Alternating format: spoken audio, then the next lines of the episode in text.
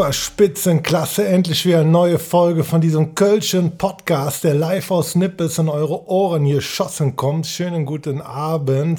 Guten meine Abend. Damen und Herren. Oh, sorry für die Unterbrechung. Ja, halt du die ja, Schnauze, sprich mir nicht ins Wort, sonst fliegen direkt achtkantig Ellenbogen und Knie in deine Richtung. Achtkantig, ja. Also, sagt man acht- achtkantig oder die fliegen sechskantig? Oder? vielleicht auch vierkantig. Wer weiß, wie die Ellenbogen Ah. so fliegen. ey.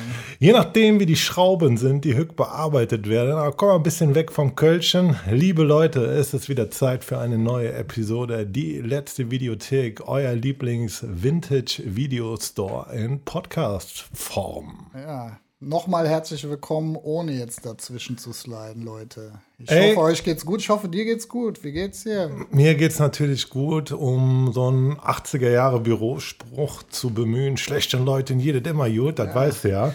Apro- Apropos Bürosprüche, habt ihr auch so Leute, die so Sachen sagen wie Schüsseldorf oder sowas? Ja, ich arbeite Gott sei Dank nicht mehr in diesen, in diesen Stani-Bürostrukturen wie bei großen Banken oder sowas, obwohl ich noch nie bei einer großen Bank war. Aber ja, ich kenne diese ganzen Sprüche, die es gibt. Was hast du gerade gesagt? Schüsseldorf. Tschüssikowski. Ja, oder äh, äh, Entschuldigung, ich kann gerade nicht, ich bin am Teflon. Ey. Warte, das verstehe ich nicht. Erklär mir das kurz. Statt am Telefon am Teflon sagen. Das sind, du musst dir mal diese ganzen corny Bürosprüche einfach Das hat so einen echten Stromberg. Äh, Zum Bleistift, ja? warum zum Bleistift? Das verstehe ich nicht. Soll das doch einen Straßennamen symbolisieren? Oder? Ach, ich, nein, zum Beispiel soll das heißen. Zum, wenn Leute so, so richtig corny Büroleute, wenn die zum Beispiel sagen und witzig sein wollen, sagen die einfach zum Bleistift. Ja, Da muss ich immer an Stromberg denken. Das ist so, aber das, das Krasse ist, es gibt ja immer noch diese Bürostrukturen. Es gibt ja auch noch immer diesen Schlag Menschen, die so drauf sind. Ja, wild auf jeden Fall. Bis Denver. Bis auch Gott. Alter. es ist aber auch fucking hart.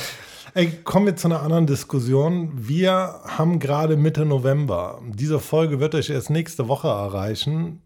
Ist ja dann schon eher Ende November wahrscheinlich. Ist auch eigentlich scheißegal. Die Diskussion soll darum gehen, ist es zu früh, einen Weihnachtsbaum aufzustellen? Für mich niemals. Für dich natürlich nicht. Ne? Ich würd- glaube generell, also ich kenne das nur so, bei uns wurde der Weihnachtsbaum immer erst kurz vor Weihnachten aufgestellt. Ja, mein Dad ist auch so, ey. Mein, mein Vater war immer so jemand, der auch nie, so wie er gesagt hat, den Prull in der Wohnung haben will. Kein, aber wie man auch hier sagt, sagt man das auch woanders, kein Nippes. Ja, ja, kein Nippes. Ja, äh, kein- nicht nur in Nippes sagt man kein Nippes, auch äh, da, wo ich aufgewachsen Kein bin. Nippes in der Bude. Kein Nippes, Ne, so ja. auf Kölsch, so diese ganzen, ja, so Krimskrams, da war mein Dad nie so. Der hat gefühlt immer einen Weihnachtsbaum Heiligabend aufgestellt und nach dem zweiten Weihnachtstag wieder weggeschmissen. Also auch so eine Person, die lieber in so einem äh, richtig sterilen Loft wohnen würde, ja, wo gar nicht viel in der Gegend rumsteht, ja. Du spielst auf meine Wohnsituation. Nein, an. nein, nein, ich- ja, aber nein, wir, also, äh, meine- nicht steril, aber wir wohnen ja sehr minimalistisch. Nee, aber meine, meine Frau, die ist ja auch immer so, ja, was so Deko in den Regalen angeht und so, äh, auch nicht äh, so sehr empfänglich dafür. Und äh, Bilder an der Wand findet die auch nicht so gut. Ey, also, ich bin ja auch mittlerweile, also ich finde, wenn man so einen Film oder man hat so ein Hobby oder einen Arbeitsraum, dann mag ich das, dass es echt zugestellt ist und viele Sachen so,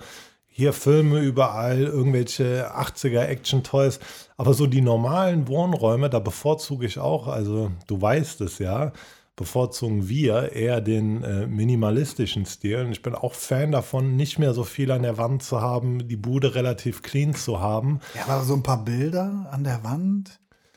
Ja, kann man mal machen, ne? aber so alles zu. Ja, ist ja Nee, immer so nicht alles, Geschmackssache. nicht ne? Alles. muss Du soll ja nicht aussehen wie bei Hempels unterm Sofa, wie man Nee, so mein Vater sagt, war ne? so, äh, der hatte immer so, wie sagen wir so, antike Möbel. Da kann ich mich mal dran erinnern. Das waren immer so antike Sachen. Also auch da, als nicht so irgendwie 80er antik, sondern wirklich antik. Und Einen da, schönen Sekretär. Ja. so Sachen, dieses, äh, dieses, kennst du diese dunklen Kirschholz-Sachen Ja, ja, genau, und so. Und da war ja auch sehr drauf bedacht, dass das Zeug immer sauber ist. Aber ähm, wäre jetzt nicht so mein Ding. Also ich mag so dieses holzige, helle. Und was ganz witzig ist, kennst du das, wenn, wie alt ist dein Vater jetzt? Oh, der äh, ist jetzt diese Woche 77 Jahre alt geworden. Also, Ja, herzlichen her herzlichen Glückwunsch. Glückwunsch nachträglich hier nochmal in Podcast-Form. Ja. Herzlichen Glückwunsch nachträglich an Markus Senior. Ja. Äh, Mein Dad ist jetzt ja, 62, wenn ich richtig in der Annahme gehe. Und ähm, was wollte ich gerade sagen? Ja, kennst du das, wenn so, vielleicht ist das ja bei uns später auch mal so mit Kids, aber wenn so Väter Internetentdeckung Jahrzehnte später machen. Zum Beispiel habe ich meinem Vater so vor zwei Jahren oder so Spotify gemacht und auch vor ein, zwei Jahren Netflix. Und am Anfang werden die Sachen dann einfach noch von den was älteren Herren so ein bisschen kritisch beäugt, ja, bis man sich so dann da ranwagt irgendwann. Und ähm, Jetzt, jetzt erwischt man meinen Vater zum Beispiel auch manchmal, wie er Spotify hört mit ja. Kopfhörern. Nee, da, also ich glaube, da, das Spotify ist für meine Eltern schon ein bisschen zu weit, glaube ich, auf jeden Fall. Aber ähm, ja, so Fire TV Stick und Netflix gibt es bei denen tatsächlich auch. Ob die das so viel gucken, weiß ich nicht. Auf jeden Fall haben wir denen immer so äh, Share-Accounts eingerichtet, ne, damit die auch mal was äh, gucken können. Ey, ich wollte ganz. Äh, äh, äh, äh boah, ich hatte irgendwie gerade einen miesen Hänger. Ähm, der ist aber schon wieder vorbei. Ich wollte sagen, in dem Zuge ist auch ganz witzig, mein Vater hat dann Marie Kondo irgendwann entdeckt. mein Vater ist ja eh so clean und bloß so keinen unnötigen Brüll in der Wohnung. Ja, hier, kennst du, hat Marie Kondo ist schon stark. Ne? Das ist witzig, stark, weil äh, ich habe mich äh, diese Woche in unserem Shared Office mit äh, der Barista unter. Wenn ich den Namen schon ja. höre in unserem Shared Office. Ist halt ey. so. Ja, wir haben kein Büro mehr. Ich habe hier Homeoffice und Shared Office. Richtiger Agenturen. Wir sind, wir sind im bald. Jahr 2023. Auf jeden Fall habe ich mich da mit der Barista. Jetzt kannst du nochmal lästern. Mit der Barista habe ich mich unterhalten. Wie? Da gibt es eine eigene Barista ja, in dem Shared da gibt's Office. Eine, Hat da so einen kleinen Wagen, wo Kaffee nee, gemacht Nee, da gibt es einen Desk und da ist eine, eine so eine Siebträger-Kaffeemaschine, so eine ganz teure. Und der Kaffee ist im Tischpreis, den du bezahlst, mit drin, quasi. Wie? Und da war äh, jemand, der das dann bedient, oder was? Ja, da ist immer eine Barista, die immer den Kaffee frisch macht. Die, die ist den ganzen Tag da und macht den Kaffee frisch. Krass. Ja. Und mit der habe ich mich unterhalten und die meinte auch, dass sie äh, so sehr viel Nippes rumstehen hat. Und dann äh, meinte ich zu ihr nur, sie müsste den Shit äh, Mary Condon, damit das hier richtig läuft. Aber äh, Mary Kondo it out, man. genau. Ey, Marie Kondo, ähm, ist das überhaupt richtig ausgesprochen? Mary, Marie, wie auch immer, auf jeden ist, Fall. Geht es da nur um Minimalismus oder geht es da auch um dieses. Nee, da geht es eigentlich gar nicht um Minimalismus. Geht es da um Energie? Es, es, geht darum, wie man äh, die Sachen ordentlich in die Schränke einräumt und aufräumt. Also es geht wahrscheinlich auch darum, wie man ein paar Sachen los wird. Ich habe das noch nicht so geguckt, aber es geht vor allem davon, darum, wie man Sachen ordentlich einräumt. Aber du kannst dich eh schwer von Sachen trennen. Also ich muss sagen, du hast das ja mitbekommen, im Zuge unseres letzten Umzugs habe ich echt eine Menge weggeschmissen, so ein bisschen aus Platzgründen. Ich war ja auch großer, bin ja auch eigentlich großer Sammler so von so Action-Toys aus den 80ern, aber auch so heutige Sachen, aber dann am besten auch Stilt und so. Aber es liegt jetzt alles bei meinen Schwiegereltern auf dem Dachboden, außer meine Filmsammlung, die wird immer äh, präsent und vor Ort sein. Aber ich muss sagen, seit ich mich von so vielen Sachen getrennt habe und auch viele Sachen weggeschmissen habe, einfach, ey, irgendwie ist auch wieder so ein corny, könnte so ein kitschiger 80er Bürospruch sein, aber mit, befreiend. Nee, mit wenig Gepäck reicht sich doch, reißt es sich leichter. Das ist auf jeden Fall eine Stromberg. Ja, aber Weisheit, manchmal ist ne? es so. Und bei dir weiß ich ja zum Beispiel, du kannst dich ja auch nicht von alten Schuhen trennen. Wann war das nochmal, als du irgendwann so einen Schuh anhattest, der 15 Jahre alt war und dann ist dir die Sohle weggebrochen, weil die einfach porös war? Ja, Gott, Gott sei Dank. Der Schuh stand einfach viel zu lange im Schrank. Und, ja, aber 15, wie alt war der? Der war, den hatte ich 2006 gekauft. Das war eigentlich ein ziemlich nicer Schuh und ich dachte so, ach, ja, den könnte ich noch mal anziehen. Zum, wir wollten ja wandern gehen und Gott sei Dank habe ich äh, das getestet, bevor wir wandern Wann gegangen sind. Wann hast du den gekauft? 2006 habe ich den gekauft. Ja, ja, das ist aber schon, man muss schon sagen. Also und 2021 so, sind wir ja damals da wandern Wie viele gegangen. Jahre sind das? das ja, so aber wenn der doch noch gut aussieht, warum soll ich den denn wegschmeißen? Also der war ja auch kaum gelaufen. Das Ding ist nur, die Sohle ist irgendwie Ja, aber dann kannst über du die den, Jahre porös hast du den geworden. Schuh ja nie richtig gefeiert eigentlich, oder? Doch, anfangs habe ich den häufig angehabt, aber ich pflege ja meine Sachen auch einfach sehr gut. Ja, das naja, machst du, das aber, ich aber, aber Im Gegensatz zu mir, wenn wir zum Beispiel, wenn du dir mein Auto anguckst und dein Auto, okay, du hast eine Du hast der Brand New Car Smell, die neue Karre. Ich fahre kein äh, ganz neues Auto, aber sag mal ehrlich, wie ist der Zustand meines Autos, wenn man damit fährt? Ja, das Ding ist, äh, also ich sag mal, früher, wo wir noch häufig zusammen gefahren sind, ne, war das so, äh, ähm, überall CDs, ganz viel. Ja, das ist ja vorbei. Ja, ja, ja, aber das war immer während, während der Fahrt mehr auf das CD-Wechseln konzentrieren als auf das Fahren. Und äh, Ja, schon äh, überall, ja. Dirty. So, dirty und äh, Papier und sowas alles. Und äh, du hast halt immer gesagt, ja, ich fahre halt damit. Das ist halt auch eine Einstellung. Genau, ja, so habe ich das jetzt noch. Also ich muss sagen, was mich stören würde, Wohnung muss immer aufgeräumt und clean sein. Ja. Da stehe ich schon drauf. Also das kann ich nicht so. Auch, ich könnte jetzt auch einfach nicht so, keine Ahnung, eine Woche nicht saugen oder so. Da würde ich verrückt werden, Alter. Ich würde einfach sterben, weil ich würde mich nicht wohlfühlen. Aber äh, meine Frau, by the way, auch nicht. Noch weniger. Und die wird mir auch in den Arsch treten dann. Wenn ich das so verkommen lassen würde. Aber ähm, im Auto finde ich das so. Auto ist für mich ein Gebrauchsgegenstand, Mann. Ey, mir ist das ja, heute noch aufgefallen, eben als ich zu dir gefahren bin. Ich habe so einen fetten Möwenschiss noch auf der Scheibe oben am Rand. Der ist einfach aus dem Sommerurlaub. ja, aber, aber das, das, kann ah. ich, das kann ich auch einfach verstehen, weil. Äh, aber es regnet doch. ja, genau. Es regnet doch. Da geht der Scheiß doch wieder nee, weg. Der ging nicht ja. weg. Der ist richtig eingebrannt. Und ich weiß, dass wenn ich, bei, wenn ich zu Aral gehe, was ja noch viel ekelhafter ist im äh, Winter, da irgendwie die Karre sauber zu machen, ey, den muss ich richtig rausbrennen mit so einem Bunsenbrenner, diesen Möwenschiss. Ja, aber um nochmal auf, auf, diesen, auf diesen Schuh zurückzukommen, ich kann ja froh sein, sein, dass bevor wir wandern gegangen sind und ich gedacht habe, ne, ich habe ja keine Wanderschuhe und ich dachte mir, ich ziehe mir irgendwelche bequemen, etwas höheren Sneakers an und ziehe diesen Schuh an und gehe damit einkaufen und während ich einkaufen gehe, löst sich einfach die Sohle komplett auf. So. Meinst du, du hättest das überlebt? Nee, das, das Wandern, da hätte ich irgendwann hätte ich sagen müssen, ey Leute, wir müssen zurück. Die Sohle ist ja dann auch abgefallen. Also das war ja Als unten. Wir auch auf irgendeinem Berg gewesen. wir waren so am Rand von Köln in so einem ja. grünen. Monte, grünen Monte Trödelö oder wie dieser Berg da im äh, Königsforst. Nicer ja, Name. Ja. Ey, aber gerade so, wie heißt denn nochmal dieser englische Atze Bear Grylls, Alter? Ja. Läuft das eigentlich noch? Was macht Bear Grylls? Keine heute? Ahnung, aber man hat ja auch mal munkeln gehört, dass der theoretisch immer äh, nach dem Dreh ins Hotel geflogen wurde der und dann an die Alter, Stelle zurückgeflogen wurde.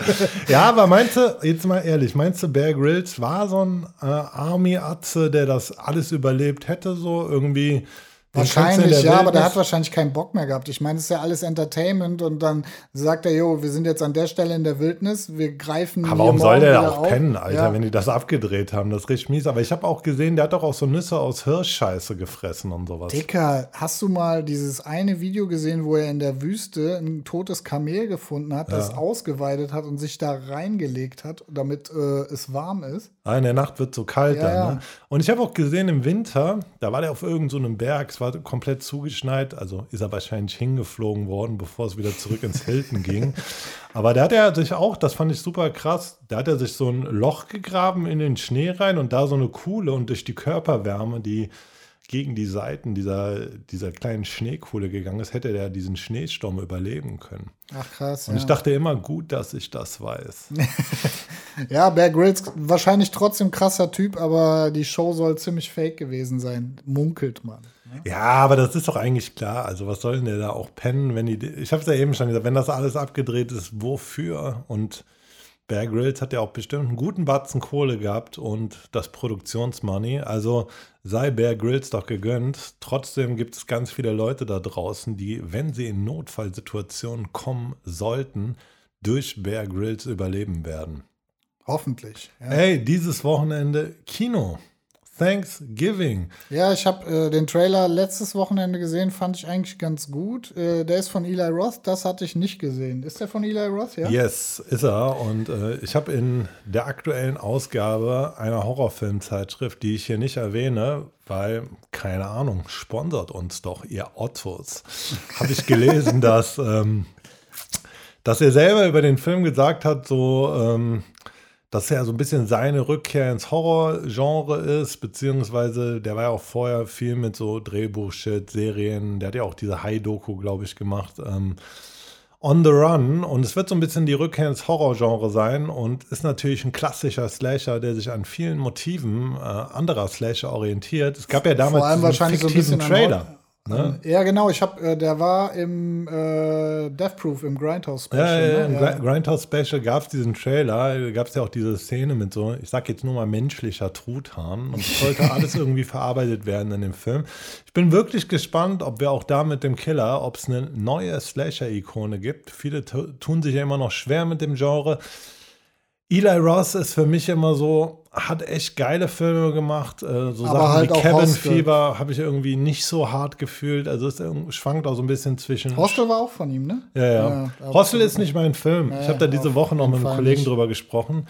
Diese ganzen äh, ja, Folter und ja, es ist einfach nicht mein Ding. Torture Porn, wie du es so schön immer Ja, so heißt das ja? Genre tatsächlich, glaube ich. Und ähm, ja, auch so, ja, der, wir haben es ja ein paar Mal schon gesagt, der erste Saw war cool, aber so diese ganzen Hardcore-Sachen, das ist einfach nicht, nichts für mich so. Also Horror heißt für mich, kann auch blutig sein, ähm, gerne auch mal so ein bisschen Gore dabei, aber ich bin tatsächlich eher so dieser klassische Horror-Fan, gerne auch mit Monstern. Ja. Slasher sind auch cool, aber so wie du es eben gesagt hast, alles, was so in diese Richtung geht, da bin ich halt einfach raus, auch so Human Centipede und so. rea- das ist zu real, auch wenn es jetzt nicht real ist, ist mir das zu real. Ich habe aber auch in Horrorfilmen immer gern so ein zwinkerndes Auge, was, äh, Ja, was vor dazu allem, kommt. ich ne? mag es gern auch übernatürlich oder so. Slasher ist ja teilweise auch immer noch übernatürlich, so in irgendeinem Sinn. Oder ich mag diesen ganzen Monster-Scheiß. Zombies fand ich auch cool.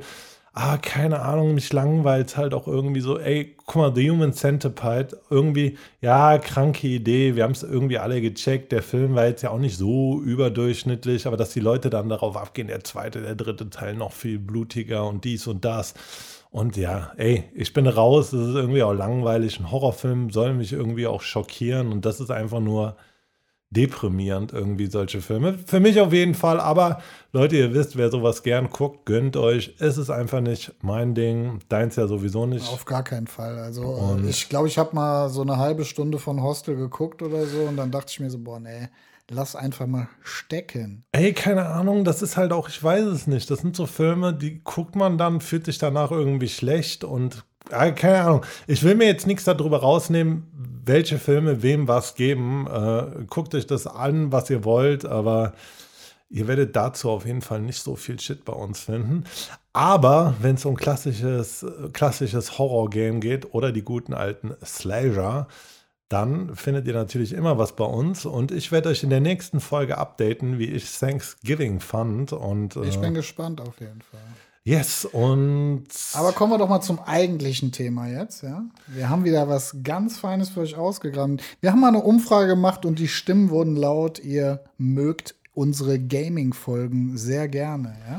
ja und ohne jetzt zu versuchen so beschissene kultige, ey wir machen Vintage Gaming Scheiß, wir mögen das halt wirklich Ja. und äh, das Ja. soll ja nicht so eine komische Abkulterei sein, aber wir haben das ja auch schon ein paar Mal gesagt, ihr wisst in den Videotheken war es doch immer so, wir konnten man konnte Spiele ausleihen, äh, ihr konntet Vinyl in manchen Videotheken, CDs und Filme ausleihen. Deswegen heute, du bist, Markus, du bist Ja. der Gaming-Experte Ja. von uns beiden. Pass auf, ich spiele euch ein Geräusch ab. Wieder mal, ne? Hört es euch an. Und da wisst ihr genau, worum es geht. Worum geht's heute? Meinst du, man hat das jetzt gehört? Wir haben da jetzt gerade das Geräusch nicht reingekattet, aber ich, hab, ich hoffe, man hat das Man hat das gehört, ich habe es an, man hat dieses Nintendo Bing auf jeden Fall gehört. Ich habe es ans Mikro gehalten. Safe hat man das gehört. Es geht um den Game Boy. Ganz ikonische Konsole, äh, wahrscheinlich das erste, womit ich in Kontakt gekommen bin, wenn es um Videospiele geht. Äh, ganz, ganz früh zur Kinderkommunion mit neun Jahren im Jahre 1990. Äh, ja, It's, it's, äh, lange her, Alter. ja, auf jeden Fall. So long her. Kannst du dich erinnern, wann du den ersten Game Boy bekommen hast? Nee, überhaupt nicht. Und ich glaube, die Leute raffen es langsam. Jeder von uns hat ja so seine Sparten, hat ja so seine Expertise in gewissen Sachen. Und du bist in diesem Bereich Gaming einfach viel tiefer drin als ich. Ich hatte natürlich einen Gameboy. Ich kann mich daran erinnern, dass meine Eltern damit auch gespielt haben. Das war Ja. einfach so ein Ding. Aber das hat so Zocken an sich immer einen guten Teil meines Lebens eingenommen. Aber beim Gameboy, den habe ich so gestriffen für ein paar Jahre, ging dann schnell zum Gameboy Color über. Aber ganz kurz, bevor wir jetzt, äh, bevor du so ein bisschen was zur Geschichte vom Gameboy erzählst und wir so auf unsere Erfahrung gehen, was ich jetzt, was ich ja sowieso weiß, dadurch, dass ich ja auch oft bei dir bin und wir jetzt über Jahrzehnte befreundet sind, du sammelst ja auch Konsolen und so. Du hast hier gerade vor uns, ähm, wir posten davon ein Bild bei Instagram, hast du einen Gameboy liegen und du hast noch diese geile originale Hülle, Genau. so eine Plastikhülle. Ist das die Hülle, die es ähm, damals auch im Laden so gab. Also hatte man diese Hülle beim Gameboy dabei? Ja, das ist tatsächlich lustig. Ähm, also ich habe den Gameboy ja, das ist ein Gameboy Pocket und ich habe den restauriert und äh, Wie? Äh, warte, erklär, erklär, mir das ganz kurz. Das heißt, du hast den in einem Scheißzustand bekommen ja, also restauriert ich, nur vom Aussehen her? Nee, oder? nee, ich habe den auch gemoddet. Ich habe da so ein LCD-Display, so ein beleuchtetes reingebaut und ähm, für die Leute, die, die jetzt nicht so tief da drin sind, was heißt Modden so in Bezug auf Konsolen und sowas? Also so mal grob, grober Überbegriff. Ja, halt verändern. Ne? Also äh, bei Gameboy Modding ist zum Beispiel gibt es äh, Displays, du kannst äh, quasi ähm, das Gehäuse austauschen, du kannst einen Akku-Mod machen, dass du quasi einen aufladbaren und dann äh, gibt es für Gameboy mittlerweile auch sowas wie USB-C-Mod, dass du dann mit USB-C das aufladen kannst und so weiter. Ähm, aber ja, so ein LCD-Mod für ein Gameboy ist halt geil, weil der Ursprungs-Gameboy hat ja ein unbeleuchtetes Display, wie wir wissen, und hat vor allen Dingen auch immer sehr viel Batterien gefressen. Ähm, deswegen ist so ein Akku-Mod und so ein Display-Mod auf jeden Fall eine nice Sache. Ja, ich habe äh, das Gehäuse ausgetauscht und äh, habe das Display ausgetauscht. Ich habe den gekauft, der war ein bisschen ranzig, aber diese Hülle war dabei. Also ich habe die Hülle und einen roten Gameboy Pocket für 15 Euro äh, irgendwo in hier Bickendorf oder so abgeholt, da hinten. Stadtteil von Köln. Ja. Ähm, wie viele Gameboys besitzt du? Einen Originalen tatsächlich nur diesen Gameboy Pocket. Ja. Hast du einen Gameboy Color? Nee, habe ich nicht.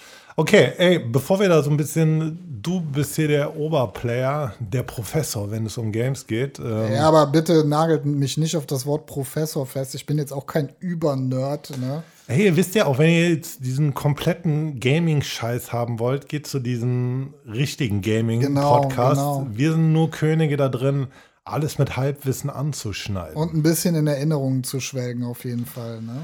Ja. ja, so sieht's aus. Aber zur Geschichte des Gameboy, ja, das ist, äh, ist schon eine krasse und äh, krasse Geschichte und auch eine krasse Erfolgsgeschichte. So, das fing äh, in den 80er Jahren an. Da war äh, der Erfinder des Gameboys, ja, äh, namens Gunpei Yokoi der hat schon äh, für Nintendo gearbeitet und ähm, Nintendo war früher tatsächlich eher so für Kartenspiele oder Brettspiele und so bekannt und bevor es überhaupt in so in diesen Videogame-Markt eingestiegen Ach krass, also jetzt, das wusste ich zum Beispiel nicht. Das heißt, Nintendo war, bevor die äh, Konsolen gemacht haben, schon als als Company tätig ja, mit Kartenspielen. Also Nintendo ist schon über 100 Jahre Ach, alt und die haben halt so, also ich meine mal gelesen zu haben, das wären so Kartenspiele, Gesellschaftsspiele okay. oder sowas gewesen.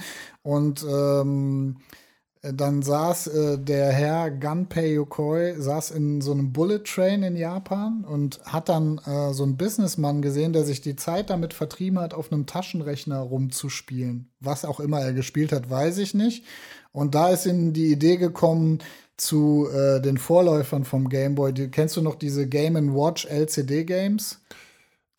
Ist das so ein bisschen, ich, ist das wie diese Schlüsselanhänger-Games? Nee, das sind so, also ich kann es ich kann's dir mal hier zeigen auf jeden Fall.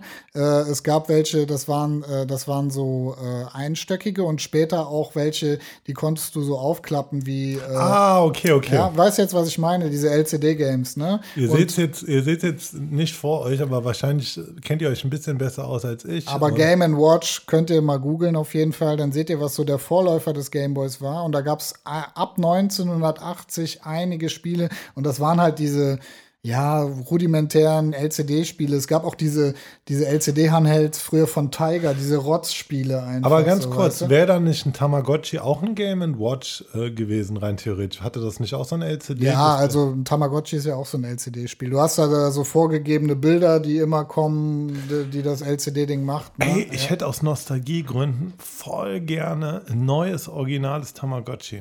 Ich muss mal gucken, was sowas auf Ebay kostet. Ich will gar nicht damit die spielen. Die gibt es tatsächlich noch haben. zu kaufen. Die kosten irgendwie 20 Euro oder so. Meine Frau hat sich letztens noch eins gekauft. Von der originalen Marke Tamagotchi? Ja, ein originales Tamagotchi. Hätte ich einfach Bock irgendwie als Schlüsselanhänger oder so zu haben. Hat irgendwie Style. Hat irgendwie ich. Style, Ey, ja. Gute auf Idee. Fall. Auf jeden Fall erzähl weiter. Das war, das war so der Vorläufer davon. Und ähm, ja, in den 80er Jahren kam dann, ähm, kam dann ja auch das Nintendo Entertainment System. Und äh, Nintendo hat dann geplant, auf jeden Fall auch ein Handheld zu machen.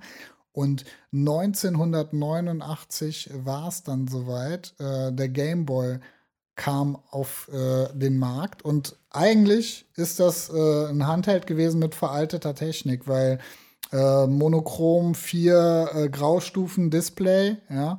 Äh, nicht, nicht neueste Prozessorleistung und sowas, aber Nintendo wollte sich darauf konzentrieren, auf jeden Fall ein bezahlbares Gerät zu entwickeln. Und was Nintendo dann noch richtig in die Karten äh, gespielt hat zum Release des Game Boys. Übrigens ein interessanter Film, den ihr euch mal angucken könnt, der Tetris-Film, der ist wirklich gut. Also hätte ich nicht gedacht. Ist das eine Doku oder ist das ein Film? Das ist keine Doku, das ist ein Film mit äh, hier diesem Taron Egerton oder so. Aber, Aber der ist, Einfach um Tetris, Tetris spielen oder? Nein, nein, es geht um die Geschichte, weil das hat ja viel mit Russland zu tun. Also die haben ja die ding, Rechte ding, von ding, Tetris. genau, ein russischer, ein russischer äh, Dude hat Tetris ja erfunden und ähm, da geht es halt darum, wie äh, dieser ähm, Typ, der mit Nintendo zusammengearbeitet hat, sich diese Rechte von Tetris äh, sichern Ach, wollte, auf jeden Fall. Hat also er den über den Tisch gezogen? Den? Nö, überhaupt nicht. Okay. Der wollte sogar, dass er ordentlich bezahlt wird, aber du weißt, Kommunismus und so, eiserner Vorhang und es war immer, es war auf jeden Fall ein sehr sehenswerter Film, wie ich finde. Hätte ich nicht gedacht, kannst du dir auch mal reinziehen, auf jeden Fall. Aber Nintendo hat es im Endeffekt geschafft, ähm, sich die Handheld-Rechte für Tetris zu sichern. Krass. Aber und ey, Tetris ist doch einfach auch ein Zeit zeitloses, geiles Spiel. Ja. Weil ich habe irgendwann auch auf der PlayStation 4 mir nochmal dieses Ultimate Tetris runtergeladen ja. und habe dann manchmal abends so, was weiß ich, eine halbe Stunde Tetris gezockt und es ist schon geil. Kannst du immer wieder ne? spielen, ja, oder? Auf jeden Fall, ja. Und ähm, äh, also ich meine, ich meine tatsächlich, dass der Game Boy in Japan erstmal ohne Tetris auf den Markt gekommen ist, aber als er dann in Europa auf den Markt gekommen ist, haben die Tetris mit dazu gepackt. War Tetris das erste Game Boy Spiel? Ich meine nicht. Also es gab, glaube ich, irgendwie Super Mario Land, Alleyway, Golf und Tetris. Also Tetris gab es schon, aber es wurde nicht dazugepackt. Und ich glaube, beim Release vom Game Boy in Europa wurde Tetris dazugepackt und dann natürlich auch mega verkauft und wurde dann auch quasi vom Marketing her so äh, dass das nicht nur für Kinder ist, sondern dass das auch ne, äh, quasi Erwachsene spielen können. Aber ey, ich habe ja eben schon gesagt, ich kann mich daran erinnern, dass zum Beispiel. Meine äh, Eltern haben auch Tetris gezockt. Ja, genau, dass die ja. so im äh, Urlaub oder so oder irgendwo mal Tetris ja. gezockt haben. Ja, nicht nur Tetris oder Super Mario, was es da alles gab. Ähm, Tetris tatsächlich auch das erfolgreichste Spiel auf dem Game Boy mit 35 Millionen verkauften Einheiten. Krass, aber ja. ey, aber das war der wirklich, also von diesen LCD-Geschichten weg. Das war der erste richtige Handheld, wo man auch so verschiedene Spiele drauf spielen konnte, oder? Ähm, es gab tatsächlich mal von MB so ein Handheld. Da, das hatte auch ein LCD-Display, aber da hast du dann quasi äh, was ausgetauscht, aber das waren nicht so Cartridges. Okay, also okay. es war soweit ich richtig informiert bin, der erste Handheld, der wechselbare Spiele hatte, ähm, der so auf den Markt kam. Aber trotzdem mit veralteter Technik, weil ein Jahr später kam schon der Sega Game Gear raus, der ein Farbdisplay hatte. Und auch irgendwie der Atari Lynx, der auch ein Farbdisplay hatte. Die waren technisch viel weiter, aber die Geschichte hat uns gezeigt, der Game Boy hat sie alle äh, im Erfolg übertroffen. Game Gear hieß der, hieß der, von Sega, ne? Ja, ich hatte tatsächlich, früher hatte ich einen Game Boy und ein Game Gear.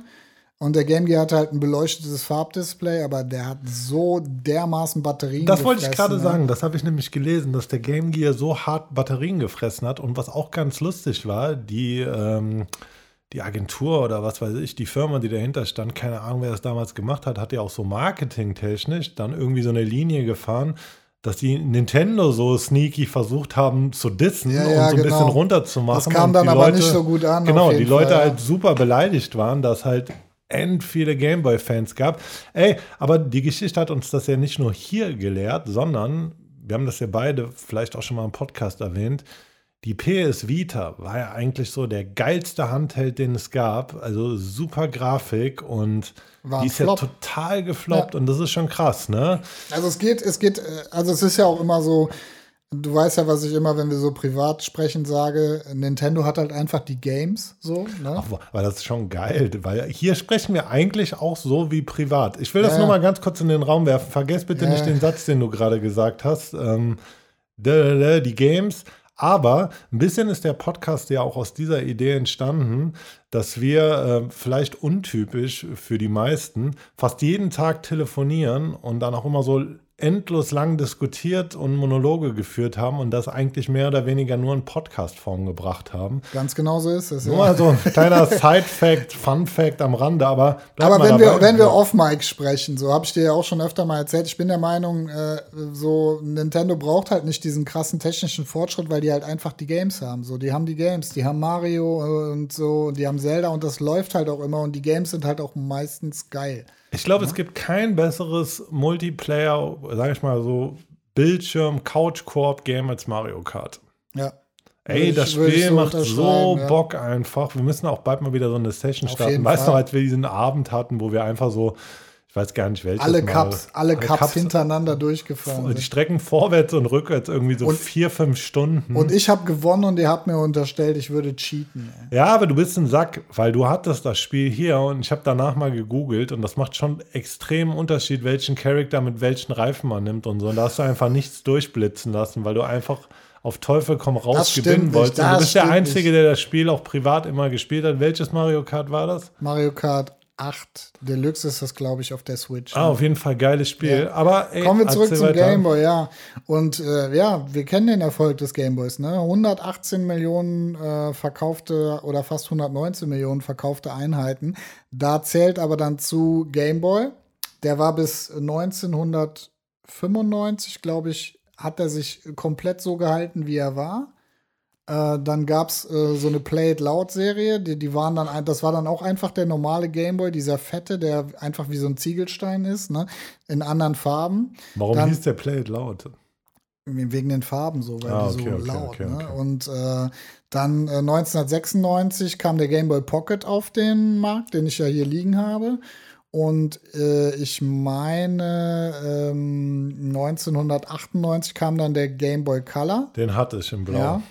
Äh, da konntest du dann auch Gameboy-Spiele normale mitspielen und Gameboy Color-Spiele. Yes. Und du konntest auch die meisten Gameboy Color-Spiele auf dem normalen Gameboy spielen, weil die halt so ein bisschen vorsichtig das Marketing betrieben haben, weil der Gameboy war schon echt ein krasses Zugpferd so und die wollten jetzt nicht äh, irgendwie mit einer neuen Konsole. Also sie wollten sich nicht zu weit davon entfernen. Wann kam der Game Boy Color? 98 kam der raus. Krass, ey, da gab es doch schon Pokémon, oder? Ja, da gab es schon Pokémon. Also Pokémon kam, glaube ich, 96 auf den Game Boy, auf ey, den normalen. wie krass das ist, Alter. Jetzt muss man überlegen, ich bin jetzt 36, teilweise Kids von heute wachsen mit Pokémon auf. Und spielen es immer noch. Und ne? ich bin als Kind schon mit Pokémon aufgewachsen. Und ich war jetzt nie so der große Pokémon-Fan. Ich fand halt immer dieses, Sammel, äh, dieses Sammeln geil. Ich kann mich erinnern, dass als ich diesen Game Boy Color bekommen habe, ich hatte die auch, glaube ich, gar. Doch, den habe ich sogar noch. Krass. Aber mein erstes Spiel war dieses Pokémon, da gab es ja Blau und Blau Rot. Und Rot oder glaube ich so, ja. ja. Äh, also Pokémon sowas. bin ich komplett raus, habe ich nie gespielt. Ey, ich fand das Spiel so suchtmachend, das war so geil, weil du halt immer eigentlich nur so war jetzt vom Spielprinzip her wahrscheinlich nichts anderes als diese Pokémon Go-Geschichten, die ich schon gar, also gar nicht mehr mitgemacht habe. Jetzt nicht irgendwie, weil ich sage, man ist zu alt, wenn das Bock macht, macht das Bock, aber ich war halt einfach nicht drin. Aber es war halt so geil, dieses Sammeln, dann musstest du mit den Viechern zocken, die haben sich entwickelt. Das war echt ein süchtig machendes Spielprinzip. Und wahrscheinlich das für mich am meisten, also das Spiel, was mich auf Gameboy-Gameboy Color am meisten geprägt hat. Ja. Das weiß ich noch. Auf jeden Fall, Game Boy Color wird dann in diese 118 Millionen noch mit reingerechnet. Also hat man quasi drei verschiedene Game Boys, die da so mit reinspielen. Und dann kam 2001 der Game Boy Advance, was so, äh, ja, von der Grafik her und so eigentlich schon fast ein Super Nintendo im Taschenformat war. Das ist ne? schon geil. Ja. Auf jeden Fall. Ähm, Hast du den Game Boy Advance? Ich habe den Game Boy Advance und den Game Boy Advance SP tatsächlich. Was, was heißt das? Der SP ist der, den du so aufklappen kannst mit äh, dem Klappdisplay.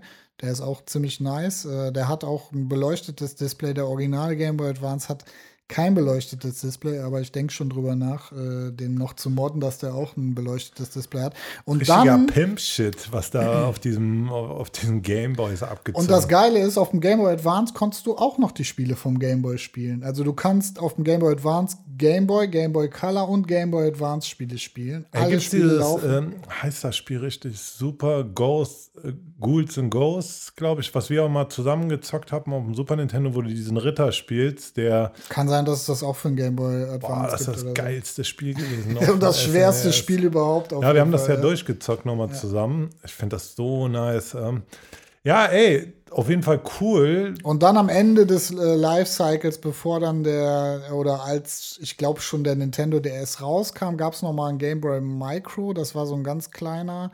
Ähm, bis zum ersten Game Boy Advance waren alle mit Batterien und der Game Boy Advance SP und der Game Boy Micro, die waren dann sogar wieder aufladbar. Ja, als jemand, der tatsächlich eine schulische Ausbildung im Bereich Marketing gemacht hat, äh, muss ich sagen, das war das traurige Ende des Produktlebenszyklus. ja, aber du, du darfst nicht vergessen, ähm, also was ist der normale Konsolenzyklus äh, im Moment? So sieben Jahre ungefähr. Ist das überhaupt sieben Jahre? Warte mal, die. Der Game Boy, wenn Wie du alt der ist die neueste Play, Play Wir sind jetzt bei PlayStation 5 gerade, ne? Ja, die kam 2020, PlayStation 4 kam 2013. Also im, im Schnitt haben wir sieben Jahre Konsolen-Lifecycle. Der Game Boy mit dem Game Boy Color eingerechnet hat zwölf Jahre durchgehalten. Das ist schon krass, ne? Ja, auf jeden Fall. Ja, ey, geiles Ding. Ähm, Game Boy Color fand ich sah auch immer so übel stylisch aus. Einfach coole Konsole.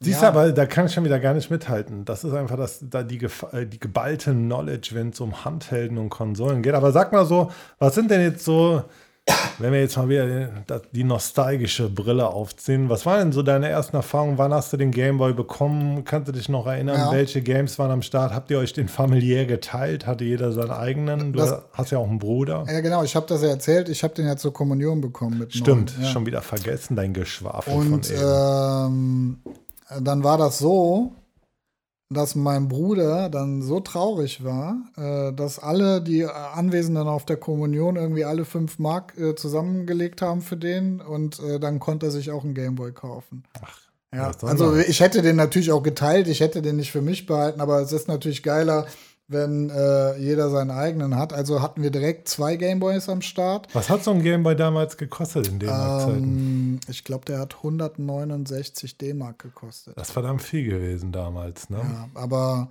ja, deswegen habe ich ihn auch nur zur Kommunion bekommen. Ne? Und nochmal ganz kurze Zwischenfrage hier als Noob. Boah, Junge, was wir manchmal für Worte benutzen. Manchmal Ja. bin ich auch so ein kitschiger Typ. Ähm, den gab es in Deutschland, in Europa dann immer nur in diesem Tetris-Bundle oder konntest du den einzeln holen oder gab es überhaupt dieses? Da kann ich mich nicht mehr dran Okay, okay. erinnern. Ich weiß auf jeden Fall, dass Tetris dabei war. Und ich hatte natürlich noch Super Mario Land äh, dabei, ne? das legendäre Super Mario Land. Und äh, das war es dann auch erstmal. Also ich meine, die Spiele waren nicht unbedingt günstig äh, für äh, jemanden, der zehn Jahre alt ist. Ne? Ja, guck mal, dadurch, dass ich einfach ein bisschen was äh, jünger als du bist und ähm, da noch ein bisschen Zeit dazwischen liegt, hatte ich den Gameboy, also wir hatten den Gameboy auf jeden Fall ja, ein paar Jahre später. Und bei mir war das Ding, als wir den Gameboy hatten, war ich schon gewöhnt, Gameboy-Spiele nur auf dem Trödelmarkt zu dingen. Also es war schon so die Zeit, wo du auf dem Trödelmarkt Gameboy-Spiele bekommen hast. Und das hat auch wieder für mich so diesen, äh, diesen leichten Gap zur VHS-Zeit. Du hast bei Super Nintendo Game Boy wie auch bei Videokassetten voll oft nach Cover gekauft, Alter. Ja, das ich kann mich daran erinnern, dass ich manchmal so Gameboy-Spiele geil fand, die dann richtig scheiße waren. Weil das Cover geil war, ne? Ja, weil du hattest ja gar keinen Anhaltspunkt. Du, wenn auf dem Cover irgendwelche Barbaren mit Schwertern oder so drauf waren oder irgendwelche, irgendwelche Pistolen, Scheiß, dann war es schon wie so, ja, geil, muss bestimmt so ein Action-Knaller sein. Ich kann mich erinnern, bei mir war es auch Super, Ninten äh, Super Nintendo, Super Mario. Das war mir aber irgendwie, ich fand das so, finde das heute noch so hibbelig, das Spiel. Keine Ahnung, wenn du nicht genau triffst und so, das hat mich irgendwie so ein bisschen aufgeregt, habe ich aber natürlich gespielt. Tetris fand ich geil. Und ich hatte zum Beispiel Gargoyle Quest. Gargoyles Quest, das ist aber mega schwer, das Spiel. Ich habe das auch bis heute noch nicht. Also ich habe mir das letztens auf dem Trödel, wo wir auf dem Trödelmarkt kaufen, wo wir auf dem Trödelmarkt waren, habe ich mir das gekauft für 5 Euro, Gargoyles Quest. Ich habe das noch immer nicht so richtig verstanden und habe mir mal dann irgendwann so ein, also ich habe nicht mal den ersten Boss geschafft, Alter. Also die, die Spiele sind ja auch, wenn du äh, das mit heutigen Spielen vergleichst, so abartig schwer alle irgendwie. Shoutout an alle äh, Souls, äh, Souls-Zocker da draußen. Ich meine, da hat sich ja so ein bisschen, da hat sich ein ganzer Kult drum entwickelt. Also man sagt ja mittlerweile auch Souls-like Spiele. Wir reden hier von Dark Souls, dem einem tatsächlich tatsächlich ein Spiel, das so den Schwierigkeitsgrad ein bisschen ins Gaming zurückgebracht hat. Tatsächlich. Ey, und ich finde auch, dass es fehlt. Irgendwann hat sie ja so eine Zeit, da war ja gefühlt jedes, Sp- Du musst dir aber keinem Spiel irgendwie Sorgen machen, dass du da nicht durchkommst. Ja. Und wenn hat der hat das Spiel halt selber seinen Schwierigkeitsgrad so ein bisschen angepasst. Und ich bin halt auch mittlerweile so, dass ich so Sachen, auch wie Resident Evil, also dieses ganze Zeug, was ich gerne zocke, so momentan, oder irgendwelche, ja, so Fallout-Geschichten und sowas. Ich zock auch wirklich gerne auf einem guten, knackigen Ja, Schwierigkeitsgrad. also das schwierigste Spiel, was ich die letzten Jahre gespielt habe, ist Hollow Knight. Das ist ein Metroidvania mit Souls-like-Elementen. Das heißt, Auf welcher Konsole? auf der Switch habe ich das gespielt. Du, ich kann es aber auch auf der Xbox spielen. Also es gibt es eigentlich auf jeder Konsole. Das ist so ein Metroidvania, das heißt, du musst auf jeden Fall ähm, neue Fähigkeiten bekommen, damit du in andere Bereiche kommst. Also zum Beispiel Doppelsprung oder sowas, ne, damit du äh, über so ein, so ein Gap drüber kommst. Und die Schwierigkeit ist dabei noch, wenn du stirbst, verlierst du zum Beispiel alle Münzen und so, die du gesammelt hast, äh, an einer Stelle, musst zu der Stelle dann zurück, weil deine Seele da ist. Und wenn du auf dem Weg dahin stirbst, ist alles weg. Okay, das klingt verdammt nach Dark Souls. ähm, Ja, ganz genau. Also war das nicht bei Soul, Dark Souls oder so, dass wenn du beim Boss stirbst, dann liegt dein ganzes Equipment da und wenn du auf dem Weg zum Boss nochmal stirbst, ist alles weg? ja, also, das ist halt. ich glaube, das ist doch das, was Souls-like definiert, oder? Keine Ahnung, ich finde das halt im Grunde genommen ganz geil, weil ich finde, irgendwann sind Spiele echt zu einfach geworden und man muss ja eigentlich da sitzen, förmlich ausrasten und wirklich drum kämpfen, auch weiter in dem Spiel zu kommen. Und das macht für mich auch so ein bisschen den Charme von Videogames aus. Man muss da natürlich auch mal ein bisschen Zeit für haben. Aber ja, krass, das war wirklich so. Ich kann mich daran erinnern, dass auf dem Game Boy auch diese ganzen, äh, wie hieß das, Metroid, ähm, spring rein und helf mir.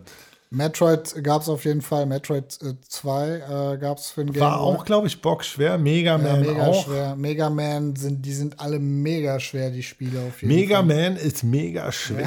Das finde ich mega gut. Ja, aber der Schwierigkeitsgrad war ja, war ja früher wesentlich, also bei allen Spielen wesentlich höher. Ja, die jeden Kinder Fall. heute komplett verweichlicht in ihrer Zockerei. Auf jeden Also, Fall. Aber ich habe nur gute Erinnerungen an den Gameboy. Vor allen Dingen lange Autofahrten mit viel Batterien verbrauchen. in mit viel Urlaub. Batterieverbrauchen schön zugequalmt. Zugequalmt, Papa raucht vorne Da hinten wird Gameboy gespielt. Äh, Da, da wurde hinten, äh, da wurde hinten immer noch am zweiten Level nach Stunden gewerkelt, während vorne schon eine halbe Packung roter Hand weg war. Rote Hand war es nicht, HB war es. Äh. HB. Auf jeden Fall. Oder zum Beispiel abends unter der Decke mit so einem mit so einem Gameboy-Licht, was man noch so hatte. Da gab's noch nicht auch so eine Lupe oder Ja, sowas? so für eine? Lupe, ja, ja. Ey, weißt du, was ich ganz geil fand bei diesen ganzen alten Konsolen? Auch irgendwann so diese Gadgets, die sich überhaupt nicht durchgesetzt haben. Gab es bei Super Nintendo, war das SNES oder NES, wo es diesen scheiß Handschuh gab? Boah, das weiß ich nicht. Es gab mehr. doch irgendwo weiß so einen. Gaming-Handschuh. Ey, Leute, schickt uns das mal auf Instagram, weil ihr wisst, so die einzige Plattform, wo ihr uns socialmäßig erwischt. Und äh, wenn da irgendjemand was weiß, ich meine, es gäbe so einen Handschuh, vielleicht das aber auch nur irgendein Meme gewesen und ich bin komplett drauf reingefallen. Ich habe gerade keine Ahnung. Aber ja, und du weißt, was ich bei dir krass finde? Also ich muss sagen, ich liebe alte Filme, ich liebe alte Musik, aber bei so Vintage Gaming tue ich mich bei allem, was vor dem Super Nintendo war, also noch relativ okay Grafik hat, auch jetzt so Sachen wie Donkey Kong und so, was halt diesen, diesen Charme noch hat, die finde ich sehr geil, aber so Game Boy ist mir teilweise schon zu mau in der Grafik. Gameboy, Gameboy zocke ich noch gerne. Äh, was ich nicht gerne zocke, zum Beispiel, ist NES. Also, das zocke ich auch nicht mehr gerne. Ja, genau. NES war mir immer eine Stufe zu old ass. Da sage ich so, ja, okay, Super Nintendo, da gab es halt schon geile Spiele, aber ja, keine Ahnung. NES habe ich auch nie aktiv so richtig mitbekommen. Ich bin da in diese Konsolengeneration mit dem Super Nintendo eingestiegen. Das ist mir schon zu vintage gewesen vom Spielspaß her. Ich finde, die Konsole sieht geil aus und so, aber Also, es gibt ja auf jeden Fall äh, ein starkes, ja, ich sage nicht mal Gefälle, sondern einen Anstieg, weil der Konsolenzyklus vom Gameboy so lang war. Die ersten Spiele sahen natürlich meistens äh, nicht so geil aus wie die Spiele, die später kamen, als die ganzen Entwickler gemerkt haben, wie man die Konsole noch so bis aufs Letzte ausreizen kann. Also da gibt es ja so Spiele, äh, eins meiner Lieblingsspiele auch zum Beispiel äh, Super Mario Land 3, Wario Land, ich glaube, das kam 94 raus. Das ist ja dann schon fünf Jahre, nachdem die Konsole rauskam. Das sieht heute noch super gut aus, auf jeden Fall. Ne? was waren noch so Highlights für dich? Ähm, ja, wenn ich mal so äh, in meinem, in meinem Gewissen krame, eins der ersten Spiele, das ich bekommen habe und was auch so meine Äh, beziehungsweise man hat nicht viele Spiele gehabt. Man hat vielleicht, äh, sag ich mal, alles halbe Jahr ein Spiel bekommen. Das, deswegen ist es noch eins der ersten Spiele. Ich glaube, es kam 92 oder so. Mystic Quest, das äh, hieß Final Fantasy Adventure. Das gehört zur Secret of Mana-Reihe, quasi der Ach, Vorläufer krass. von Secret of Mana. Und ähm, da hat sich so ein bisschen mein mein Fable für Action-RPGs auf jeden Fall entwickelt. Also, hast du also wahrscheinlich auch äh, Zelda gezockt, ne? Ja, Link's Awakening, auch äh, ein Spiel, wo man sehen kann, wie viel man aus dieser Konsole rausholen kann. Du musst mal überlegen, also jeder Taschenrechner heutzutage äh, hat mehr Leistung als der Gameboy, ne? Ähm, Ist das tatsächlich so? Ja, Dicker, weißt du, was die Taschenrechner heute können? Du kannst äh, tatsächlich irgendwie heutzutage Taschenrechner so modden, dass du da irgendwie Doom drauf spielen kannst oder so. Ja. Ach, weißt du, was die alles. Oder Game Boy Advance Spiele auf einem Taschenrechner. Habe ich auch schon gesehen, dass das Leute das nicht. machen. Das ja. wusste ich nicht. Ich habe irgendwann mal gesehen, da hat jemand aus dem Taschenrechner so einen kranken Scheiß für Rollercoaster Tycoon 2, aber das ist nicht mein Feld. Da nee, da, raus, das ist mir auch. Also ich finde das interessant und ich gucke mir das vielleicht mal an, wie das gemacht wird oder so, aber da hätte ich auch gar keinen Bock drauf. Wo ich mich auch noch daran erinnern kann, dass jeder für den Super Nintendo dieses äh, Gameboy-Modul irgendwann hatte. Das war ja, das auch eine geile Sache, ne? Super Gameboy, konntest du deine Gameboy-Spiele reinstecken, dann das Modul in den ins Super Nintendo rein, dann konntest du die Spiele farbig auf dem Fernseher spielen. Ey, wie erbärmlich eigentlich, ne? Dass selbst so eine PlayStation 4 nicht abwärtskompatibel ist heutzutage. Ja, aber du weißt doch warum. Also die wollen doch nicht, dass du deine alten Spiele spielst, die wollen doch, dass du neue Spiele kaufst. Aber die PlayStation so. 5 ist doch jetzt abwärtskompatibel, oder? Meine ich. Äh, aber müssten die aber machen. Ich meine ja, was Ey, aber auf jeden Xbox Fall abwärtskompatibel die, die Xbox ist safe abwärtskompatibel. Ja, Disk, diskmäßig ist die Xbox abwärtskompatibel zur Xbox One. Die hey, meisten Disk-Spiele ja. laufen und im Game Pass hast du sogar noch Xbox 360-Spiele. Ey, ich bin ja immer so ein PlayStation-Boy gewesen bisher. Ich hatte noch nie eine Xbox, aber ich muss ganz ehrlich sagen, ich hatte mich mal Anfang des Jahres damit beschäftigt, mir entweder eine PlayStation 5 oder die neue Xbox zu holen. Ey, und was sie da mit diesem Game Pass anbieten, da kommt Sony einfach nicht hinterher so richtig. Ne? Also die also haben wohl so benutzerfreundlich, obwohl ich die Spiele halt trotzdem haben will und eh nicht so viel zocke. Ne? Ja, also die haben wohl so ein Angebot PlayStation, das ist dann auf PlayStation Plus nochmal eine Erweiterung drauf, äh, irgendwie extra oder so, kostet auch so und so viel im Monat und da sind dann auch äh, ja, sage ich mal, viel mehr und viel bessere Spiele dabei. Also es, die haben jetzt so ein Konkurrenzangebot geschaffen, aber der Game Pass ist und bleibt meiner Meinung nach ungeschlagen. Ja. Für was kriege ich einen Game Boy jetzt auf Ebay? So, so grob über den Daumen gepeilt, einen gut erhaltenen. Also einen richtig gut erhaltenen wirst du auf jeden Fall so 60 Euro aufwärts zahlen. Ey, ich muss mal zu Hause kramen. Ich bin mir wirklich sicher, dass ich noch einen Game Boy Color habe. Und ich hätte auch mal Bock, mal wieder so ein bisschen reinzuzocken. Wobei ich tatsächlich sagen muss, von allen Handhelden ist bis heute für mich PS Vita der krasseste Handheld und äh ja, also ich habe ja durch den Game Boy auch so eine Handheld-Liebe entwickelt. Du weißt ja, ich sammle ja nicht unbedingt Konsolen, ich sammle ja vorwiegend Handheld-Konsolen. Ne? Ja, also, okay. Ja. Das heißt, ich, ich liebe Handheld einfach. Deswegen ist die Switch für mich auch eigentlich die perfekte Konsole, weil du kannst sie mitnehmen und du kannst sie in das Dock stecken und am TV spielen und so. Und ich habe die meisten Spiele auf der Switch tatsächlich äh, im Handheld-Modus gespielt, weil ich gern halt auf der Couch sitze und äh, das ein bisschen näher mit dran habe. Ich spiele nicht so gern, also generell spiele ich nicht so gern auf dem Fernseher Videospiele.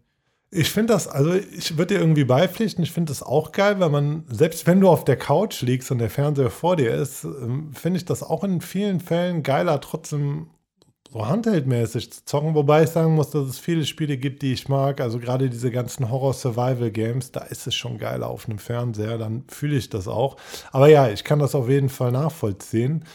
Aber danke auf jeden Fall für diesen interessanten Schwung aus der Welt der Gameboys. Ja, und äh, sonst, was Spiele angeht, hatte ich noch so ein, so ein äh, Beat'em-up-Game, so ein Side-Scrolling Beat'em-up, Double Dragon 2, das hatte ich auf dem Gameboy, das habe ich auch tot gezockt. Also ja, das ist auch so eins der kultigen Spiele. Ich hatte irgendein Turtles, was auch so Side-Scroller-mäßig war. Auch geiles Game. Das, ich habe letztens noch das erste Turtles-Spiel für den Gameboy durchgespielt, auf jeden Fall. Und das ist auch echt nice, auf jeden Fall. Ich glaube, das war das erste. Du konntest doch einen von den Turtles aussuchen auch, ne? Genau, ja. Okay. Ja. Und äh, ich glaube, wenn du mit dem gestorben bist, konntest du dir den nächsten aussuchen. Und wenn du mit allen vier gestorben bist, war Ende. Äh, und dann das letzte Game auf jeden Fall noch Tetris. Aber ja, äh, Legende, Geschichte einfach. Ne? Also eins der besten Puzzle-Games. Vielleicht da in einem Atemzug noch mitzuerwähnen, Dr. Mario, das fand ich auch ganz geil. Ja. Das habe ich nicht gerafft, da war ich zu klein für. Was, ich weiß bis heute nicht richtig, worum es ging bei dem Spiel. Du musst Spiel. einfach, die Viren haben eine gewisse Farbe und du musst einfach die gleichfarbigen Pillen da oben drauf schmeißen, damit die Viren und ah, vier in eine Reihe es quasi. Es ist zu lange her, verdammt. Aber es macht auch, her. das macht auch mega Bock, das Spiel. Also äh, ist für mich mit Tetris auf einem Level so. Was ich immer richtig krass fand, war dieser transparente Gameboy. Ja, transparent. Oder, ich glaube, den will ich haben, wenn ich mir nochmal einen ins Regal stelle. Gameboy Color, Atomic Purple, durchsichtig, äh, also äh, lila, aber durchsichtig. Ah, das ist schon ja. geil.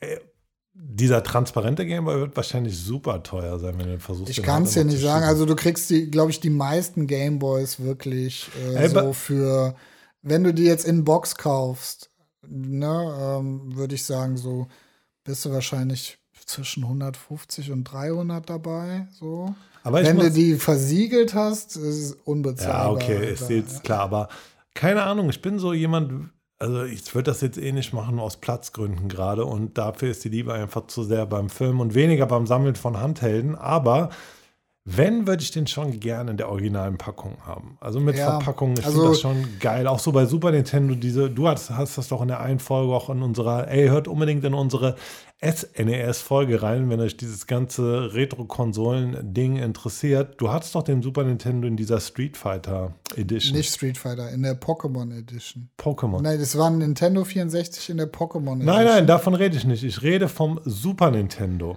Ja, du genau, aber das war genau auf, okay. dem, auf dem Karton war Street Fighter drauf, genau. weil Street Fighter dabei war tatsächlich. Genau, das meine ich, ja. das meine ich. Boah, und diese Edition hätte ich so gerne einfach im Regal stehen. Ich finde, das sieht so geil aus. Das war ja auch immer noch das mochte ich halt auch beim Game Boy und beim Super Nintendo, diese gezeichneten Cover, das ist heute viel zu wenig geworden.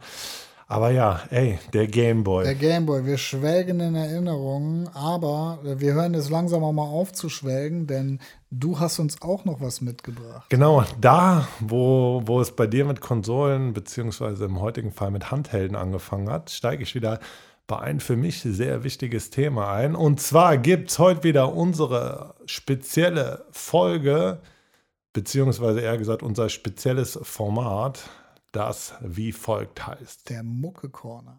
Fahr ab den Trailer.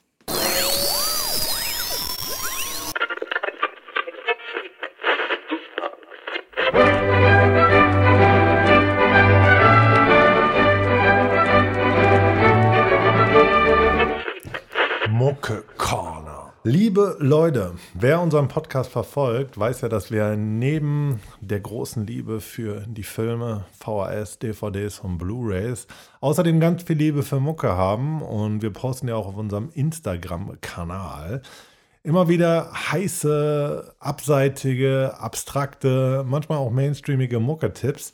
Wenn ich heute auf jeden Fall mit reinnehmen will, ist AK. Musikerin, Bühnenname von Alejandra Garci Rodriguez, geboren in Caracas als Alejandro Garci, äh, venezuelische Produzentin, macht elektronische Musik, DJ auch, komplett abstraktes Zeug, ähm, bekannt für Zusammenarbeiten unter anderem mit Björk, Kanye West, äh, FKA Twigs. Bei Kanye für das Jesus-Album mitproduziert. Also wenn ich diese drei Namen höre, dann kann ich mir schon vorstellen, äh, dass sie auf jeden Fall in dieselbe Kerbe, zumindest was das, äh, sage ich mal, expressionistische Auftreten angeht, äh, schlägt, voll, ja? Voll, hundertprozentig. Was man dazu noch sagen muss, ähm, 2018 hatte Aka ein Coming-out als nicht-binäre Person und verwendet seitdem halt weibliche oder geschlechtsneutrale Pronomen. Ähm, Im Folgenden dann eher immer als weiblich beschrieben. Und Aka ist die erste nicht-binäre äh, Person, Portion, Person, die für einen Grammy nominiert wurde. Wusstest du, dass hier aus der Gegend ähm, eine Person kommt, äh, aus der Nähe von Hennef, Transgender, die einen Song mit äh, Sam Smith gemacht hat äh, und dafür einen Grammy bekommen hat? Nee, aber Shoutout dafür. Ja, ich äh, habe den Namen jetzt vergessen auf jeden Fall, aber äh, fand ich äh, einen krassen Side-Fact auf jeden Fall. Ja, ey, was kann man, was kann man zu AK sagen? Also auf jeden Fall dass, wenn ihr gerade so mit dem Frühwerk anfangt, dass bei AK auf jeden Fall alles in der Mucke vorkommt, außer dass es langweilig ist. Ähm, ist so Post-IDM, also Intelligent Dance Music. Ähm, ziemlich vertragt, super abstrakt. So die Mu Musik geht irgendwie so komplett ins Kleinteilige, äh, Kleinteilige über. Kannst halt sagen, so Versatzstücke aus Dance Music, äh, Trip Hop, Glitch Hop, Chopped and Screw und ähm, ja, die ersten Lebenszeichen von AK gab es 2012 mit den beiden EPs Stretch 1 und Stretch 2 und ähm, also Ark hat schon in der High School eigentlich angefangen mit so PC-Software rum zu experimentieren, hat das immer so, sag ich mal, diesem Stunny-Shit wie Fußballspielen. Du hattest mir ja. Oder äh, was auch immer vorgezogen, ja. Du hattest mir ja im Vorfeld äh, der Folge mal ein Interview mit Aka äh, zugeschickt und äh, ich, oder sag ich mal, ein, ein Künstlerprofil, ja. Und äh, leider Gottes ist das Einzige, was mir hängen geblieben ist, was ich aber auch ziemlich witzig fand, dass sie gesagt hat, äh, sie dankt den russischen Crackern, weil äh, immer wenn äh, Sony gerade ein frisches Drumpack raus, äh, raushaut, wird das in Russland gecrackt und sie kann es umsonst verwenden. Ja? ja, man muss das sagen, das ist einfach so, also für mich steht Arca zum Beispiel so in Tradition von FX Twin und ähm, wie soll man das sagen? Also, ich glaube, für Arca ist einfach so das Ding, zumindest wenn man die ersten Projekte so hört, es gab da immer so ein paar Ausbrecher, Musik nie einfach klingen zu lassen. Also nicht so unseren Hörgewohnheiten folgen zu lassen. Das ist ja auch so ein bisschen, wo es diesen Link zur FX Twin gibt. Deswegen sage ich auch so ein bisschen Tradition von Richard D. James, ähm, dass Töne, Klänge, Melodien einfach nicht so unseren Hörgewohnheiten entsprechen und deswegen auch ziemlich abstrakt rüberkommen. Ja. Ähm, das ist das Wort, was ich eben gesucht habe, auch so für Björk, FK Twix, Kanye teilweise auch so ein bisschen abstrakt. Ja, Kanye hat ne? auch einfach ein Händchen dafür. Also man muss sich das mal auch so zu Jesus-Zeiten, was ja auch wieder ein bisschen äh, her ist. Also der ist für mich auch irgendwo einfach ein Komponist, weil er es halt auch rafft, die beziehungsweise gerafft hat. Der heutige Kanye ist ja auch so ziemlich schwierig. Also ich rede jetzt nicht so von den persönlichen Statements und Sachen, die er rauslässt, weil es geht halt gar nicht. Also jetzt nur mal so mucke-wise. Und ähm, dass er jemanden wie A-Cover dann auch gefunden hat und irgendwie auch relativ früh, hat. aber das hat er immer gemacht. Ne? Er hat immer relativ früh relativ interessante Leute gefunden ja, so und äh, in seine Alben mit eingebracht. Also ich meine, welcher ne? Rap-Arzt macht das sonst? Ähm, halt so, du merkst bei Aka halt so, die war total inspiriert, inspiriert einerseits von so Künstlerinnen wie Nelly Furtado, Alia und so, also diese typische R&B-Schiene, aber gleichzeitig auch wie eben schon genannt FX Twins und FX Twin und so weiter. Also dieses komplett komplette weirdo, abstrakte Zeug.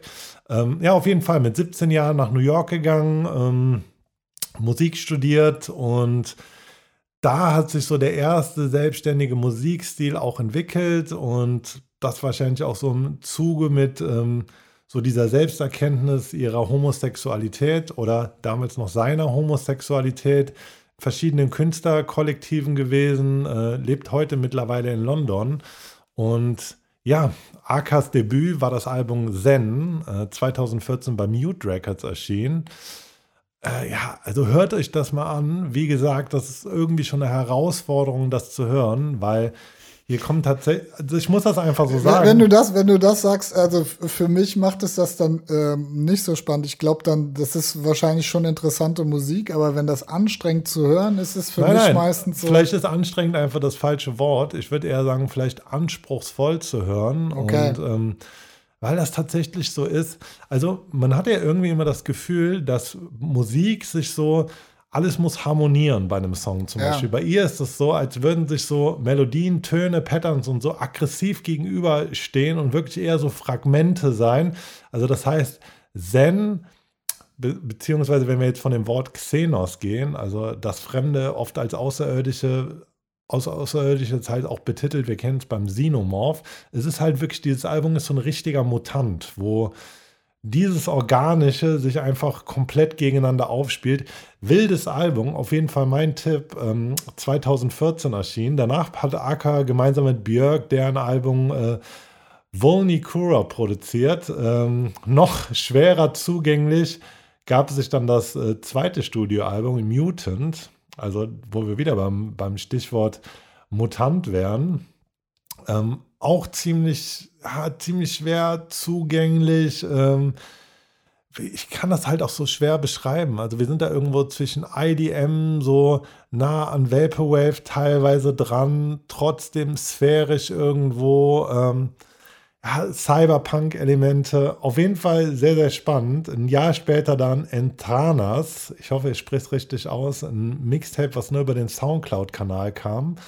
Und dann vielleicht für euch da draußen eine der zugänglichsten Platten, äh, dritte Platte, Self-Titled wo Aka sich wirklich so sehr ruhig und sensibel gegeben hat. Das Album ist tief traurig, dort singt sie auf Spanisch und ähm, ich kann das jedem empfehlen. Das hat so, boah, es ist auch super schwierig, dieses Album zu beschreiben und äh, wie soll ich sagen, das hat so was Oper-eskes, ähm, so diese, dieses Zersplitterte, was auf den vorherigen Releases waren, findet hier irgendwo zusammen. Ähm, Peel ist so ein Song, den ich auf jeden Fall empfehlen kann. So ganz verstörende Feedback-Effekte, dunkle Bassflächen. Dieser Gesang auf Spanisch ist so total zerbrechlich und mystisch, hat so was Operneskes. Ähm, auf jeden Fall auch in der zweiten Hälfte Anoche, Anoche und Desafio hat schon wieder so was modernes, popmäßiges, so was leichte, leichtes 90er Jahre, Rave-mäßiges, dann kommen so tanzbare RB-Elemente dazu, aber ich würde dieses, dieses ganze Self-Titled-Album halt als so sehr zerbrechlich und traurig, so das perfekte Album für den Winter. Hat auch wieder so ein 80er Eternal Ray, äh, Waves Einfluss und ähm, Santerre als Track auch noch wieder so das totale Klanggemälde, wieder so mehr zeitgenössischer IDM-Sound. Ähm, ja, und Courage ähm, in der Mitte des Albums müsst ihr euch auf jeden Fall auch nochmal anhören. Hat wieder so ein verheiltes Piano, kommt so ein bisschen erinnerungsweise an Harold Budd ran, äh, großer Ambient-Meister. Auf jeden Fall so das Album, was mich am nächsten auch zu Aka gebracht hat. Jetzt mal eine Frage für mich jetzt. Ganz kurz noch, ja? bevor wir weitermachen. Danach äh, kam noch diese Kick-Eye, Kick-2, Kick-Eye-3-Reihe, die sich fortgeführt hat. Äh, bis heute, die ich euch natürlich auch empfehlen kann, unter anderem auch Björk und so drauf. Da geht es teilweise auch wieder so boah, das ist halt super schwer.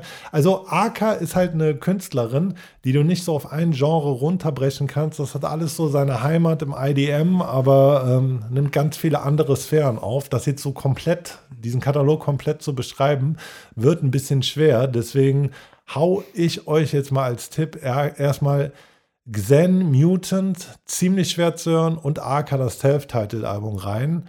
Und wenn euch das gut mundet, könnt ihr mit dieser Kick-Eye-Reihe weitermachen, rein theoretisch. Aber jetzt mal eine Frage so, als für einen völlig Unwissenden wie mich, ist, ist das eher so noch ein Geheimtipp oder ist die durch die ganzen Zusammenarbeiten schon wirklich big, big, big geworden? Die ist big, big, big. Es gab auch, glaube ich, eine Kampagne mit Gucci oder Prada mittlerweile. Ist natürlich auch so, gerade so als erste nicht-binäre Person, die einen Grammy gewonnen hat, ähm, so ein Role Model einfach für eine ganze Generation ja, von äh, KünstlerInnen, die. Ähm, ist ja, ist ja für Firmen heutzutage auch immer sehr äh, interessant. Ne? Ey, ich meine, ihr wisst das, wenn ihr unseren Podcast hört, wir sind total open-minded und ich finde, jeder Mensch sollte das auch mit seinem Körper machen, was er will, um glücklich zu sein. Und unabhängig von diesem, von dieser ganzen nicht-binäre Personensache ist Aka halt auch einfach eine der krassesten Künstlerinnen, die ich je gehört habe. Und ähm, du weißt das. Also ich mag das auch so wie bei Filmen. Ich mag auch manchmal gerne stumpfe Mucke hören. Dann haue ich irgendeinen Memphis, Memphis Rap-Kram oder Houston Rap-Kram rein das bringt mich runter, das chillt mich. Aber ich finde das halt auch immer geil, wie bei Arthouse Horror zum Beispiel, wenn, wenn du so Sachen hörst, die dich verstören, die dann aber irgendwo doch wieder Sinn ergeben, wo du so den roten Faden suchst. Das ist das, warum ich zum Beispiel diese ganzen IDM-Sachen immer mochte und äh, vor allem FX Twin immer mochte mich das unglaublich weggehauen hat. Und wie gesagt, Aka steht hier in großer Tradition. Ähm, euch sein das Album Zen, Mutant und vor allem AK AK Self-Titled äh, empfohlen. Und wie gesagt, gerade dieses Self-Titled-Album ist eigentlich relativ zugänglich und tief trauriges, wunderschönes Winteralbum. Also hört bei AK rein. A-R-C-A. haut das bei Spotify rein oder bei Apple oder wo auch immer ihr Mucke hört und oder bestellt euch halt eine Platte. Aber das ist mein Mucke Corner Tipp für heute. Aka Shoutout, große ja. Musikerin, äh, ganz große Künstlerin. Und yes. damit kommen wir dann auch schon zum Ende unserer Folge, würde ich sagen, oder? Hast du noch was, hast du noch ein paar abschließende Worte für unsere Zuhörer über den Äther zu schicken? Ja, meine abschließenden Worte sind, äh, ich werde heute nicht nach Hause fahren, weil wir am Freitag, wir gehen uns etwas Leckeres zu essen holen und danach werden wir beide zum allerersten Mal Renfield gucken. Das heißt, es könnte sein, dass bald auch eine nice Folge ins Haus steht, wo Renfield drin oh, vorkommt. Renfield. Und ansonsten bleibt natürlich nur das zu sagen, was es immer zu sagen gibt. Äh, wir haben euch ganz doll lieb, passt auf euch auf, bleibt gesund, genießt die vorweihnachtliche Zeit, die jetzt bald eingeläutet wird. Und hast du noch was zu sagen? Ja, bleibt uns gediegen, äh, hört uns, streamt uns, bleibt gesund, äh, was wir halt immer so am Ende sagen. Okay, das Wort auch jetzt. Ja. Leute, Schönen Abend, schönen Morgen, schönen äh, Tag. Wir hören uns. Viele Grüße wie aus man, Köln. Wie man hier in Köln sagt, Marit Jod schwenkte Rot.